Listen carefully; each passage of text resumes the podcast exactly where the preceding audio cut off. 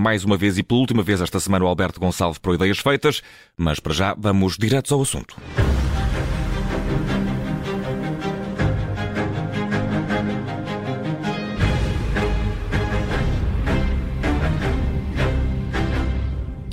Direto ao assunto da tarde em direto da Rádio Observador. Hoje é nosso convidado o vice-presidente do PSD, Hugo Soares. Uma entrevista conduzida pelo painel da tarde em direto com vários temas em cima da mesa, desde o esvaziamento do cargo de secretário de Estado da Agricultura, olhando também para a entrevista do vice-presidente da era de Rui Rio, David Justino, ao Observador. A moderação é da Vanessa Cruz. E podemos até começar já por aí, se me permitir, Hugo Soares, bem-vindo à Rádio Observador.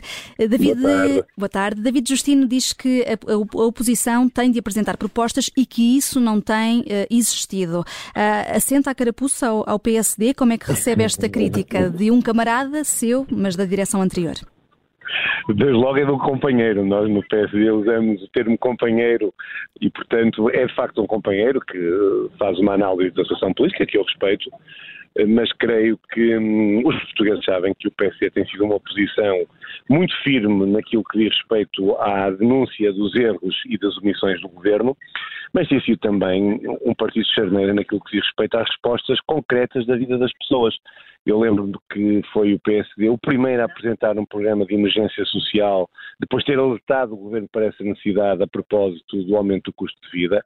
O PSD apresentou um projeto de revisão constitucional que é altamente diferenciador e absolutamente distintivo daquilo que é habitual, com ideias concretas também para o funcionamento da nossa sociedade e que mudam a vida das pessoas no que diz respeito ao acesso à habitação, no que diz respeito ao acesso à educação, no que diz respeito ao acesso à saúde, mas também no que diz respeito à garantia de independência de, do Tribunal de Contas, do Procurador-Geral da República e, portanto, o PSD tem estado na linha da frente da apresentação de propostas. Lembro, por exemplo, as mais de 200 propostas que apresentamos em sede de debate do Orçamento de Estado. Ainda na semana passada, deixe-me só terminar dizendo-lhe, marcamos a semana com uma proposta que eu creio absolutamente necessária para a competitividade da nossa economia. Nós sabemos que estamos hoje com um problema grande de falta de mão de obra nas nossas empresas, de mão de obra qualificada e não qualificada, e foi por isso que o PSD, face àquilo que é um inverno demográfico que se avizinha, estão a nascer cada vez menos crianças no nosso país,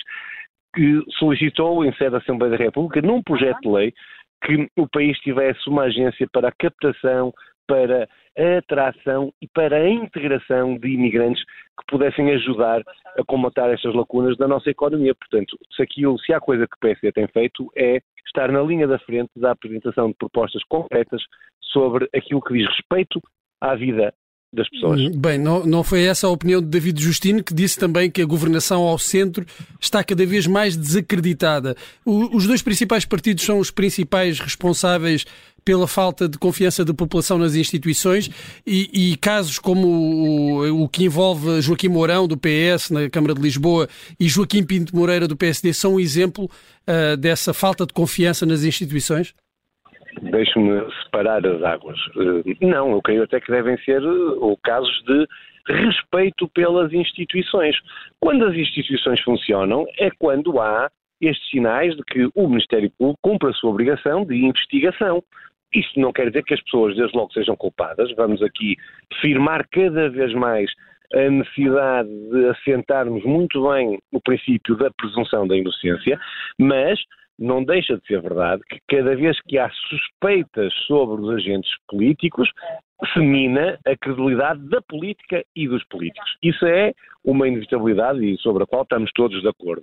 E é evidente que isso tem particular enfoque nos dois partidos que têm maior representação, o Partido Socialista e o PSD. Mas felizmente, eu diria felizmente, porque isso é fundamental para a estabilidade do nosso regime, Portugal ainda, e as sondagens dizem isso, os dois partidos moderados e o espectro político partidário continuam a representar mais de 65% da intenção de voto dos portugueses e, portanto, isso creio que é uh, salutar. Uhum. Já agora que falamos em sondagem, uh, Hugo Soares, o, o PSD ficou embalado uh, por esta sondagem que coloca o partido pela primeira vez desde 2017 à frente do PS, ou tem os pés assentes na terra? E já agora deixe-me só acrescentar que, que, nesta sondagem, com a margem de erro, um, dá-se um empate técnico. Bem, eu diria que o PSD eh, não deprime quando as sondagens não nos são favoráveis, nem se excitem demasiado quando as sondagens são favoráveis.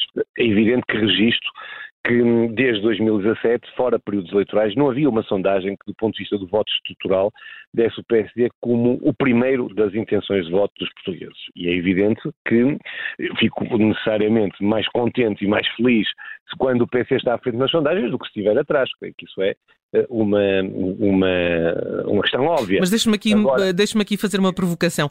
Quem está a ganhar verdadeiramente nesta sondagem não é o Chega? Mas porque o Chega está em primeiro na sondagem? Não, mas teve uma subida uh, muito acentuada, ao contrário do PSD. Eu percebi, eu percebi deixe-me dizer. O PSD teve a, a subida necessária para ser o primeiro nas intenções de voto dos portugueses. E esta uh, subida do PSD é uma subida que é absolutamente sustentada e gradual nos últimos seis meses. E isso dá-nos um sinal a esta direção política e ao partido de que estamos no caminho certo. Repare, nós estamos, ainda não passou um ano desde as últimas eleições legislativas. E as últimas eleições legislativas culminaram com uma maioria absoluta do Partido Socialista. Um ano depois, o PS tem uma descida abrupta e o PSD tem uma subida sustentada que o coloca em primeiro lugar na intenção de voto dos portugueses. Eu creio que isto não é de desmerecer aquilo que tem sido a atuação política do PSD. Diz-me assim, isto tranquiliza o PSD ou desvia-nos do nosso foco e do nosso trabalho? Não. E qual é o nosso foco? Qual é o nosso trabalho? O nosso foco é sermos aquilo que o povo português determinou que o PSD devia ser. Oposição ao governo. E sobram, como sabe, as razões para sermos oposição firme e intransigente ao governo. Mas, Hugo Soares, estes resultados... Deixe-me só terminar, deixe-me só terminar, por favor. E ao mesmo tempo sermos alternativa. E a alternativa faz com moderação, credibilidade e responsabilidade. Estes resultados não se explicam mais pelos problemas que têm atingido o governo do PS do que propriamente pela alternativa que o PSD neste momento eh, já representa? Não lhe consigo responder essa pergunta. Para isso eu tinha que perguntar aos portugueses porque é que escolhem o PSD para estar em primeiro das intenções de voto. Uhum. Com toda a franqueza, eu creio que é evidente que há um desgaste que é notório na, na atuação do governo. Há uma degradação da atuação governativa. Nós temos hoje um governo cuja autoridade política é absolutamente diminuta. Um governo que se preocupa mais em gerir a intendência do próprio governo do que em usar a maioria absoluta que o povo lhe concedeu para governar e mudar a vida das pessoas. Isso é verdade. Agora repare, quando eu lhe digo que o PSD foi, eh, eh, no fundo, colocado pelos portugueses na uhum. posição de ser oposição, eu creio que é isso que o PSD tem feito nos últimos seis meses. Eu bem sei que o Partido Socialista não estava habituado, mas o PSD nos últimos seis meses foi oposição firme ao Partido Socialista. E por tudo o que acaba de dizer, quer dizer, que, que o... Por favor, sim, sim. deixe-me só dizer para responder à questão da alternativa. Um partido que apresenta um projeto de revisão constitucional que, como eu disse, podemos discuti-lo aqui de A a Z, é absolutamente diferenciador. Um partido que tem tido iniciativa legislativa. Um partido que responde, em primeiro lugar, antes do partido do governo, às necessidades das pessoas quando vivíamos uma crise de dificuldade de acesso a bens alimentares que é que é um partido que se coloca no papel da alternativa responsável. Mas o PSD é um partido também que eh, há algumas semanas eh, não queria ouvir falar em eleições antecipadas e agora eh, já quer pressionar o Presidente da República nesse sentido. Mas onde é que viu que o PSD quer pressionar o Presidente da República? Nesse não sentido? foi isso que, que, ficou, que saiu não, do Conselho Nacional não, desta semana? Não, não, não, não me leva mal. O que ficou claro neste Conselho Nacional foi que o PSD exige que o Governo governe. E fomos muito claros. Se o governo não demonstrar essa capacidade de superar a crise em que está envolvido e não decididamente começar a governar, então alguém tem que fazer alguma coisa e o PSD não escusará as suas responsabilidades. Isso não é dizer que começou agora a pressionar o Presidente da República. O PSD não mudou de opinião numa semana. O PSD não está nem no lado da inconsequência, nem no lado da incompetência. Está no lado da responsabilidade. E dissemos de forma clara.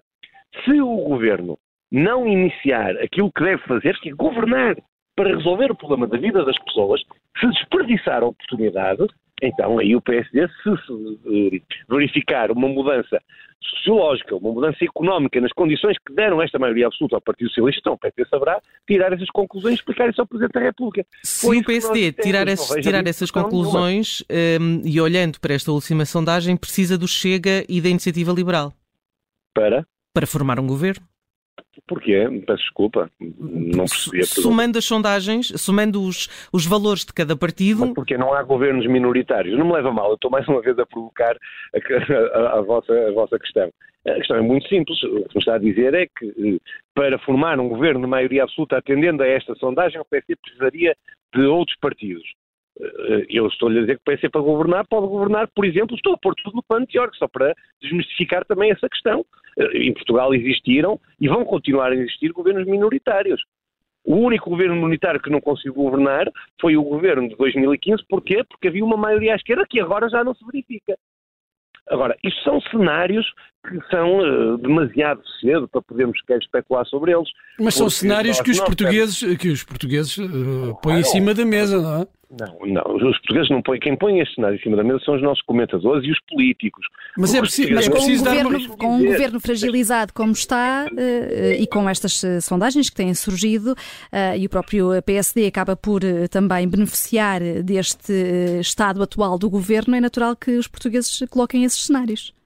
Mas é, é, absolutamente natural. Agora, os agentes políticos têm que decidir sobre casos concretos. Eh, no meu caso, eu não sou propriamente um comentador político, eu sou um agente político. E, portanto, não se coloca o cenário de eleições. Nós vamos ter eleições hoje, nem vamos ter eleições amanhã. E aquilo que eu tenho dito, e aquilo que o PSD tem dito, e é aquilo que vou aqui repetir, é que o PSD se apresentará no dia em que houver eleições, se por um lado preparado para ser alternativa de governo, por outro lado, com a vontade de conquistar a confiança maioritária dos portugueses. Fica, fica essa ideia expressa, eh, Hugo Soares. Eh, mudando aqui de tema, eh, a explicação do, do, Governo sobre o esvaziamento do cargo de Secretário de Estado da Agricultura é uma justificação que, que colhe para o PSD. O Secretário de Estado que, que falou hoje da Presidência do Conselho de Ministros diz que isto não é uma extinção definitiva.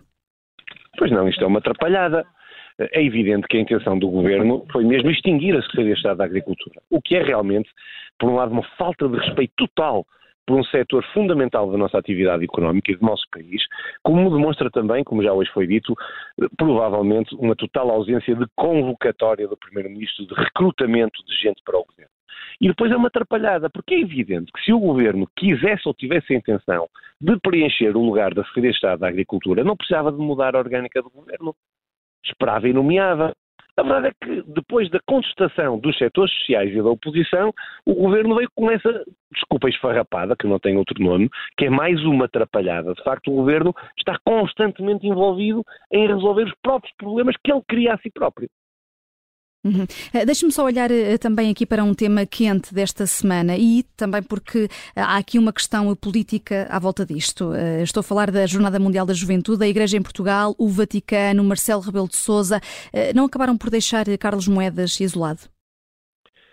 Eu creio que hum, se hum, o doutor Henrique Carlos Moedas ficou isolado, ele teve sempre muita coragem ao falar e ao assumir as questões relacionadas com este tema. Parece-me a mim que depois das notícias que fui acompanhando hoje ao longo do dia, que é uma questão que está a ser ultrapassada e que sabe encontrar uma solução de bom senso. E uma solução de bom senso é, evidentemente, tentar reduzir ao máximo os custos com a organização de um grande evento, de facto, que deve orgulhar não só Lisboa, mas também todo o país. O que Soares, deixe-me perguntar-lhe só se entende a, a interferência do Presidente da República neste dossiê. Eu entendo sempre a interferência do Presidente da República como mais alto magistrado da nação creio que o Sr. Presidente da República é sempre uma voz avisada e habilitada para se poder pronunciar. E Mas foi caso, mudando o discurso ao longo dos dias, Marcelo Rebelo de Sousa. Primeiro pediu justificações, depois ficou logo esclarecido, depois já veio pedir um palco mais comedido. Creio que poderá ter evoluído também na sua reflexão e no seu pensamento. Isso é positivo, se foi esse o caso. Hum. Uh, e Augusto Santos Silva, uh, Hugo Soares, o Presidente da Assembleia da República, hoje uh, acabou por visitar a sede da Fundação da JMJ, portanto, um dia depois de, de, mais desenvolvimentos nesta matéria, e disse que não vê contestação social nenhuma, só jubilo por parte da população à volta deste evento. é uma palavra acertada para descrever aquilo que se está a passar?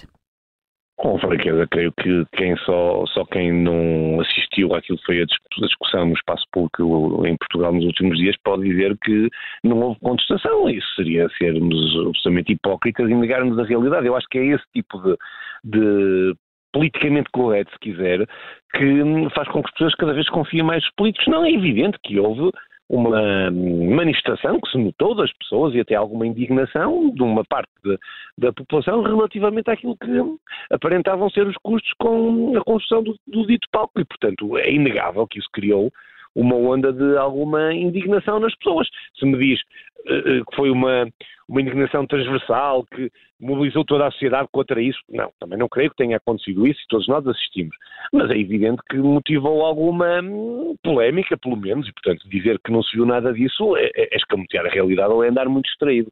Mas é verdade que o Partido Socialista e os dirigentes do Partido Socialista, por estes dias, andam completamente arredados da realidade do país. Já agora deixe-me fazer uma pergunta, porque uh, este fim de semana há a convenção da, do Chega. Uh, o, o, que é que espera uh, desta discussão do, do partido?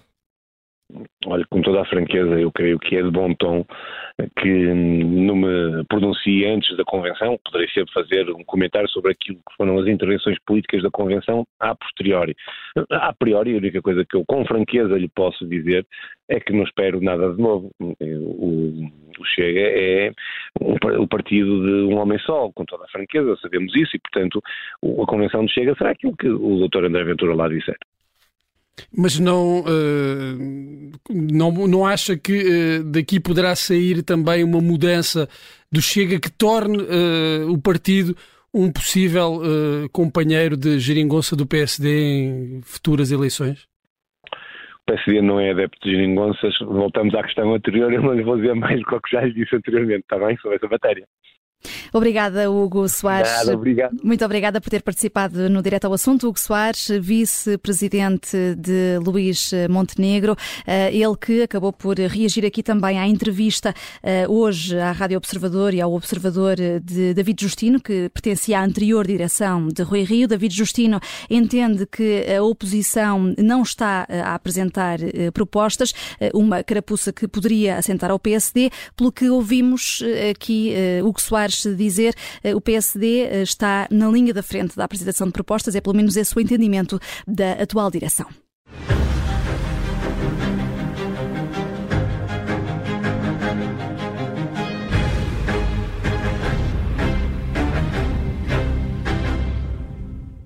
Rádio.